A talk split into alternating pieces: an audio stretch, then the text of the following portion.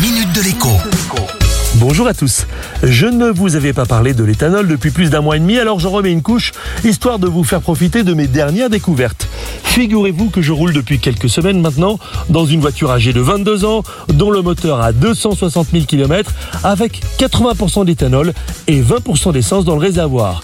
Et tout se passe parfaitement bien, y compris le démarrage. Le moteur ne tousse pas un seul instant. L'an dernier, j'avais essayé l'éthanol dans une autre voiture âgée cette fois d'une quinzaine d'années, avec 180 000 km compteur, en restant au dosage 50-50. Tout se passait bien aussi, mais le voyant moteur orange s'allumait régulièrement. Vérification faite avec une valise, l'injection électronique relevait une erreur de mesure, mais aucun dysfonctionnement. Simplement, il fallait effacer l'erreur régulièrement, ce qui était un peu pénible.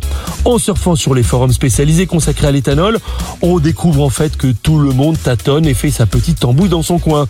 Certaines voitures acceptent 100% d'éthanol sans modification et s'en portent très bien pendant des années et des années, ce qui est mon cas sur ma voiture familiale.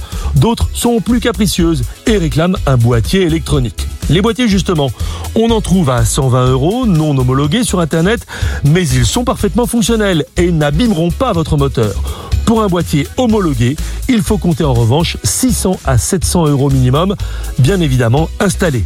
À la clé, si vous aviez oublié, des pleins à 30 ou 40 euros au lieu du double pour une autonomie amputée de 20% en moyenne.